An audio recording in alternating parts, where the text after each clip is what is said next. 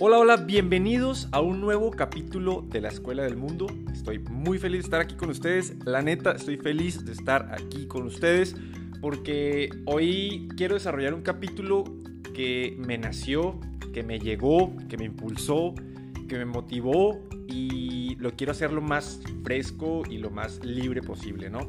Ya no sé en qué semana de cuarentena estamos, realmente no me importa mucho porque de alguna u otra forma este ha sido un tiempo que nos ha servido mucho a muchos para pues salir de alguna u otra forma de, de un contexto normal de acuerdo a la normalidad que quiera denotar cada quien, ¿no? Yo solamente espero que cuando estés escuchando este podcast te encuentres muy bien, eh, ojalá estemos fuera de, de esta circunstancia que, repito, nos enseñó varios detalles de la vida, uno de ellos a que no somos tan fuertes como parecíamos, a que no somos tan todopoderosos y que probablemente ya estemos en una nueva evolución, ¿no? Independientemente de eso, si seguimos ante la circunstancia de esta famosa cuarentena que ha sido un tema global, pues que de alguna otra forma sigamos en ese proceso de aprendizaje y construcción personal de manera diaria, ¿no?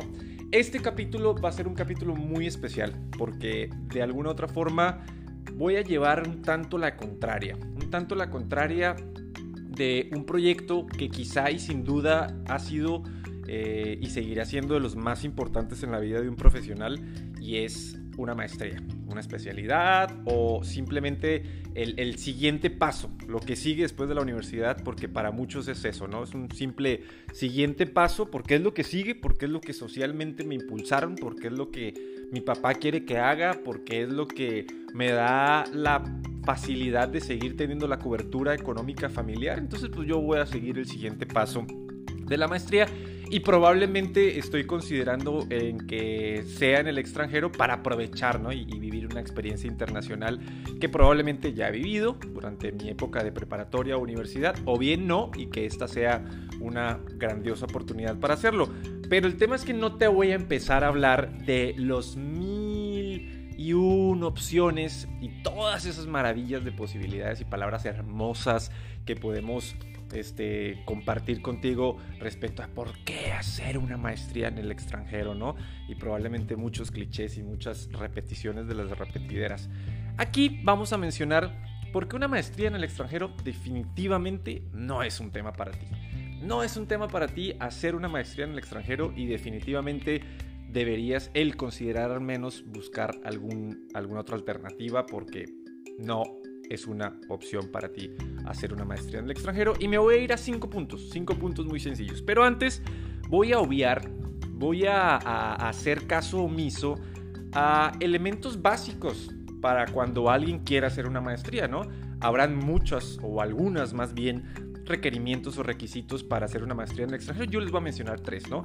Eh, voy a obviar que ya tienes un nivel óptimo de inglés y no estoy hablando un nivel para que vayas a un outlet en Estados Unidos y compres tenis con alguien que en su escarapela de apellido tiene el apellido Rodríguez o Fernández o Gómez, que evidentemente habla español, sino un inglés, un inglés académico, un inglés validado por un TOEFL, por un IELTS, por un Cambridge, ahora inclusive por un Duolingo, aunque parezca que parezca eh, chistoso, pero así es, ya nos están aceptando inclusive en las universidades prestigiosas este tipo de, exámenes por el tema de la evolución digital. ¿no? Ya voy a obviar que eso ya lo tienes, voy a obviar que, que tienes el dinero, que tienes la feria para hacerlo, independientemente de cómo sea, independientemente si, si papi me va a seguir patrocinando, lo cual no tengo nada en contra, chido que, que hayas tenido la oportunidad de vivir, eh, en, en, nacer sobre todo en una familia que te apoya en este tipo de circunstancias, no, no voy en contra.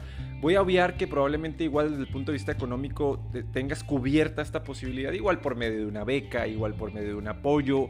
Voy a obviar o igual que, te la has rifado trabajando y esforzándote para buscar el sustento de, de, buscar como tal la maestría y tener este, este apoyo de, de, no sé, tener una formación extra, eso lo voy a obviar. Voy a obviar entonces, primer paso, que ya hablas inglés perfecto y que tienes un nivel de inglés validado. Segundo paso, que ya tienes el tema del sustento económico cubierto, ¿sí?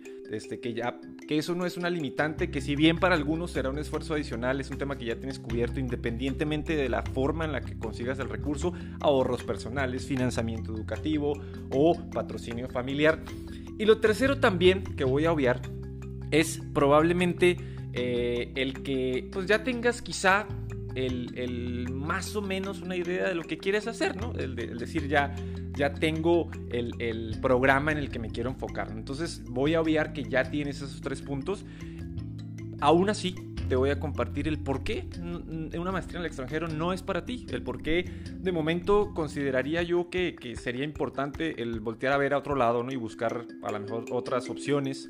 Eh, laborales, otras opciones locales y demás. ¿no? Entonces un top 5 sencillo, claro, en el que me voy a enfocar a tener algunos ejemplos. Y vamos a empezar con el primero. El primero y no menos importante no es numeral 1, 2, 3, 4, 5 y es el primero el más importante, ¿no? En general son 5 muy importantes. Y consideraría y enfocaría este, el no saber qué realmente es una maestría. El qué beneficios me va a traer una maestría. El cuál es la diferencia entre una maestría y una especialidad. El cuál es la diferencia entre hacer un college o una maestría. El cuál es la diferencia entre eh, una maestría por gusto o una maestría por obligación o una maestría por eh, acceder a un proyecto migratorio o realmente qué es una maestría. Yo he tenido casos en donde hay personas que llegan a la oficina y me preguntan, yo quiero hacer un MBA. Y directamente no se los cuestiono, pero sobre la marcha les pregunto o trato de sacarles lo que significa un MBA. Probablemente tengan inglés, pero no saben lo que significa MBA. Entonces me dicen, yo quiero hacer un MBA en ingeniería y digo, wow, no tienes idea de lo que es un MBA. ¿Me explico? Entonces, lo más importante es identificar lo que es una maestría, lo que significa hacer una maestría, lo que conlleva hacer una maestría y cuáles van a ser los beneficios tangibles de lo que representaría en tu vida hacer una maestría, ¿no? Y allí me conecto con el siguiente por qué definitivamente hacer una maestría en el extranjero no es para ti y es definitivamente si no tienes experiencia laboral, ¿sí? Si tú no tienes una experiencia laboral en el campo que tú quieras, ¿sí? Es, es indistinto el campo porque recordemos, y les voy a hacer como un pequeño paréntesis del por qué existen las maestrías o las especialidades. Cuando empezó la evolución y la accesibilidad a la educación, pues eh, podemos hacer referencia que hace 20 o 30 años el tener una carrera profesional pues era realmente un privilegio, ¿no? Yo creo que ustedes pueden hacer referencia, acuérdense de si sus abuelos tienen una carrera profesional, probablemente sean muy pocos. Váyanse a sus papás, probablemente sean un poco más, pero todavía no es el que todo el mundo la pueda tener. Hoy día una carrera profesional es algo muy normal, ¿me explico? Este, eso será tema de otro capítulo, pero habrán muchas universidades baratas, económicas, este, eh, que es distinto el barato a lo económico, este, igual es distinto lo costoso a lo caro. Em, habrán diferentes perfiles, diferentes carreras y demás, pero hoy en día es muy sencillo acceder a una universidad porque mal o bien, eso tiene dos puntos a favor y en contra, pudiera ser más, pero bien porque tenemos acceso a la educación. Va a depender de qué tipo de educación, ¿no? Este, y no malo, pero sí más de cuidado el que cada vez el tema de la educación es más competido. Entonces, vamos a tener más competencia porque hay más oferta de ciertas carreras en específico y si ahí nos empezamos a meter de las famosas carreras del siglo XXI y lo que todo el mundo estudia por moda, pues nos desviamos mucho del capítulo y, es tela de otro, de otro costal, entonces después lo vamos a, evolucionar y abrir, ¿no? Pero si recordamos y traemos otra vez el hilo conductual al, no tener experiencia laboral, les comento, una maestría se desarrolla porque como en esta época es mucho más común tener eh, una carrera profesional. Entonces estamos hablando que tú levantas una piedra y sale un mercado loco, ¿no? Tú levantas una piedra y sale un administrador. ¿Y por qué? Porque desafortunadamente vivimos en una sociedad en donde la educación es un negocio gigante. Entonces debemos ofrecer lo que es negocio. Las carreras sencillas, las carreras fáciles, las carreras que, fáciles que la gente cree que es fácil, ¿no? O las carreras en las que me tengo que a lo mejor no hacer tanto esfuerzo, ¿no? Mientras que en el mundo ya hay carreras de, este, biotecnología, este, distintos tipos de ingeniería, de petróleos, de minas, de, de más oferta educativa que me va a permitir abrirme en un campo laboral más amplio, pero no, en América Latina la educación como es un negocio, entonces ustedes ven una universidad y esa universidad tiene entre el 80 y el 90% las mismas carreras que tiene la universidad de al lado Este, y no sé si ustedes sepan, pero eh, si la universidad está y tiene un registro como tal ante la Secretaría de Educación de cada país, es básicamente el mismo tipo de registro. Lo que pagas es más o menos colegiatura por el nivel de contactos que tiene tu universidad para desarrollarte. Es básicamente eso, ¿no? Pero en base a eso, como ya es mucha la oferta de las mismas carreras, las maestrías vienen a ser un punto diferenciador respecto a esta persona es profesional en este ámbito, pero se especializó en esto. Es de alguna otra forma una, un enfoque del profesional formado en un claustro universitario, pero que además tiene cierta especialidad en esto, ¿no? Por ejemplo, aquellas personas que tienen una carrera de contabilidad y hacen una maestría en negocios, que es un MBA, ¿no? En español como tal. Este, aquellas personas que a lo mejor tienen una carrera eh, en, ingeniería, ¿sí? Y hacen una especialidad que complemente ¿Sí? y que los distinga laboralmente respecto a otros ingenieros en el mismo ámbito. Entonces, ¿cómo puede ser posible que estés considerando hacer una maestría si no tienes experiencia laboral? Cómo podemos cuestionarnos a nosotros mismos o cómo podemos analizar en qué me quiero especializar si no tengo ni idea para qué soy bueno, si no tengo ni idea qué me gusta, si no tengo ni idea cuál es el campo laboral en el que más me necesitan y en el que más cómodo me, sentiría para especializarme, para de alguna u otra forma fortalecer mi, mi, mi background, fortalecer mi currículum y sobre todo mi saber respecto a un área profesional en específico. No sé si, si me estén siguiendo y me comprendan. A lo que voy es, no podemos hacer una maestría cuando no tenemos experiencia laboral porque es en el campo de batalla, en la guerra, cuando realmente vamos a conocer nuestras habilidades, nuestros skills, nuestros enfoques, para allí analizar y comprender, ok, lo que quiero es esto, me voy a enfocar a esto, me quiero especializar en esto. De allí quiero desprender mi tercer por qué. ¿Por qué no es una maestría en el extranjero para ti? Definitivamente. ¿Por qué no es esta maestría? Y es muy importante el tema de la inseguridad en lo que realmente amas hacer. Y esto lo conectamos muy bien con el, el, tema de la experiencia laboral, porque si no tienes experiencia laboral o no has trabajado o no te has desempeñado en cierta área, pues es muy difícil que logres identificar lo que amas hacer. Por favor, no hagas una maestría en el extranjero si tú no tienes claro realmente qué te apasiona, qué, qué te interesa hacer no solamente por generar un recurso, no solamente por acceder a un proceso migratorio, sino realmente por algo que te nazca hacer día con día. Y allí tengo una relación que es bien importante y es cuando hablamos y detestamos y echamos madres de los lunes fuck, ya es lunes, qué hueva, otra vez tengo que ir a trabajar. Es precisamente porque el problema no es que sea el día, el problema es que realmente no estás haciendo algo que te permite sentirte pleno. Y allí podemos crear una historia basada en, en, la mierda, perdón la expresión, pero se crean imperios de mierda, se crean castillos de mierda. ¿Y cómo es eso? Porque estudiaste algo que no te gusta, porque probablemente fue lo que tu papá o tu familiar o la sociedad te impulsó a hacer, pero a ti no te hace, no te hace feliz, no te hace pleno. Entonces todos los días para ti son una mierda porque tienes que levantarte a hacer algo que no te gusta. Y lo más curioso de esto es que tú vas a comprar una casa basado en ese trabajo de mierda que tienes. Vas a comprar un carro basado en ese trabajo de mierda. Vas a educar a tus hijos basado en ese trabajo de mierda. Entonces creas un imperio de mierda. Entonces, si tú definitivamente no tienes como tal la seguridad o te sientes inseguro respecto al qué te hace feliz, qué te hace pleno, definitivamente opción de maestría, especialidad, college en el extranjero no es para ti, la neta.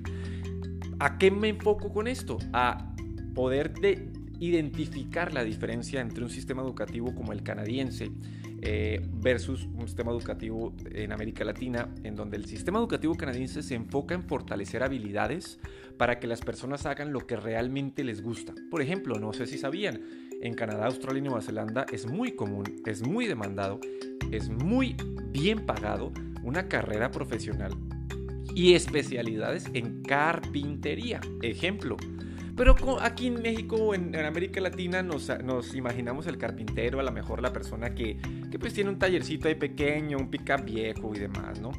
¿Por qué? Porque lo hemos, lo hemos clasificado, encasillado en eso, pero resulta que un carpintero en Canadá es una persona que puede tener un recurso económico mucho más grande que el, que el de muchos de nosotros y es una persona que tiene empresas y es una persona que trabaja en el día a día en algo en lo que lo hace feliz y lo hace pleno. Entonces es la diferencia respecto a, esa, a esa, ese contexto educativo formacional respecto a lo que me gusta hacer o a lo que debo hacer.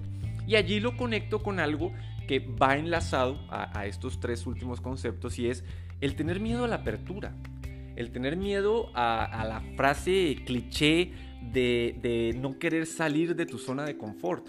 ¿Por qué? Porque a lo mejor aquí en México ya tengo un trabajito que me dan 15, 12, 20 mil pesos, ya tengo un carrito, ya tengo eh, mi departamento que lo estoy pagando, eh, igual con Infonavit, igual con quién sabe con qué crédito bancario, con tasas usureras absurdas, este, y, nos convertimos en esa carrera de la rata. No sé si saben cuál es la carrera de la rata. La carrera de la rata es generar un ingreso, pagar la deuda, descansar y seguir. Es, es la misma carrera de la rata, es una repetición de la repetidera, este, haciendo algo como lo comenté hace un momento, creando ese imperio de, de infelicidad y entonces nos da temor y me da miedo decir, no, yo qué me voy a ir a hacer a Canadá, yo qué me voy a ir a hacer a Australia, si aquí pues tengo mi carro, este, aquí tengo mi, pues mi depa, ya lo estoy pagando y, y, y qué me voy a ir a hacer por allá, si a lo mejor tengo que empezar en un trabajo no calificado, este, pues ¿cómo, cómo lo voy a lograr, cómo lo voy a hacer. Definitivamente si tienes esta, esta percepción, este, no es eh, el programa educativo, no es la opción para ti. Definitivamente, porfa, no la tomes porque va a ser, va a ser pues, algo desagradable para ti. Recuerden que el hacer las cosas este, que, que siempre hemos hecho, pues eso va a tener como resultados el recibir lo que siempre has recibido. Es decir, no pretendas un cambio cuando realmente pues, no estás dispuesto a, de alguna otra forma arriesgar. ¿Me explico? Arriesgar respecto al qué quieres para tu futuro.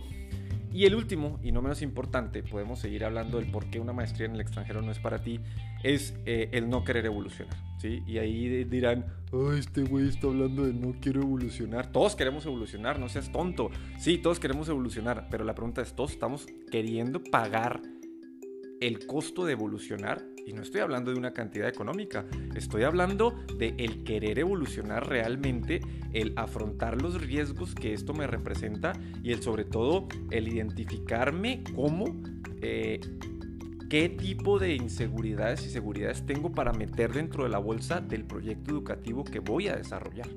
El proyecto educativo que de alguna otra forma sé que va a ser un proceso, pero al final voy a buscar una mejora significativa en mi vida. Voy a buscar una mejora de alguna otra forma este, clara. Y allí en el no querer evolucionar es claramente identificar el que muchos ven la inversión en educación en el extranjero como un gasto. Y recuerden que en las clases de conta, finanzas o en donde tú quieras eh, eh, decir o mandar, eh, hemos logrado identificar la diferencia entre lo que es un egreso, una inversión, entre lo que es un gasto y un costo. ¿Me explico? El estudiar en el extranjero, cuando tú le has dado palomita a todos estos no que te he dicho, es definitivamente una inversión estoy invirtiendo en mi futuro, siempre y cuando tú no caigas en los nos que te acabé de mencionar, porque si tú caes en los nos que te acabé de mencionar, estás definitivamente pagando por una residencia, estás definitivamente pagando por vivir en un país que te va a dar seguridad, estás definitivamente pagando por vivir en un país que te puede contratar para lavar platos. Pero si por el contrario, tú no caes en, estos, en estas casillas de las de los no que estoy hablando, definitivamente ves en una maestría una inversión. Entonces muchas veces dicen, wow, pero ¿cómo voy a pagar una maestría de 30 mil dólares? A ver, permíteme un segundo. Si yo te doy los 30 mil dólares, te los doy, aquí están encima de la mesa. Perdón, dime qué negocio vas a montar en América Latina con 30 mil dólares. No quiero ser despectivo ni quiero ser comparativo, pero ni, ni una taquería. Y te lo digo porque si quieres montar una buena taquería tienes que comprar pues toda la infraestructura que es en acero inoxidable y que 30 mil dólares pasó de la cuenta. Probablemente te puedes comprar un carrito sanduchero como el de la señorita Laura para, para la calle y sí te va a alcanzar, pero ¿cuál va a ser tu ingreso y tu evolución como profesional? Respecto a que si tú haces una maestría, de 30 mil, 35 mil, 40 mil, hay maestrías hasta de 100 mil dólares, pero el, el, común y el rango común está entre los 15 hasta los máximo 40 mil dólares como rango común. De maestría de uno o dos años, vas a tener la posibilidad de que cuando egreses, tu primer año como recién egresado, como novato, te represente entre 40 y 50 mil dólares. Entonces, a ver, eruditos financieros, platíquenme si entre las sumas y las restas, ¿quién está perdiendo? Es una evidente inversión en este enfoque. Entonces, nos podemos quedar hablando muchísimo de esta circunstancia, pero ahí les dejo este punto, ahí les dejo este trompo sobre la mesa, ahí nos vemos en el próximo capítulo de La Escuela del Mundo y ya saben, una maestría en el extranjero no es para ti si te caen alguno de los siguientes puntos. Bye.